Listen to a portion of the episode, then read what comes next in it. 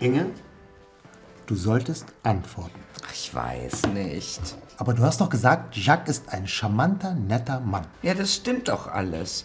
Und wir hatten einen wunderbaren Abend zusammen. Also, Jacques erinnert mich so an Günther. er erinnert dich an deinen Ehemann? Günther war nicht nur mein Ehemann. Er war auch mein bester Freund.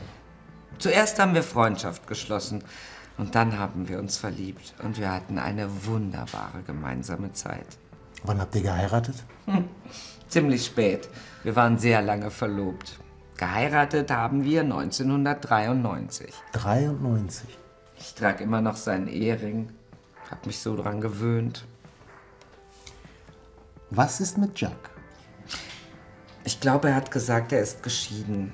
Seine Frau hat ihn verlassen. Sie hatten viel Streit. Ihr seid also beide allein.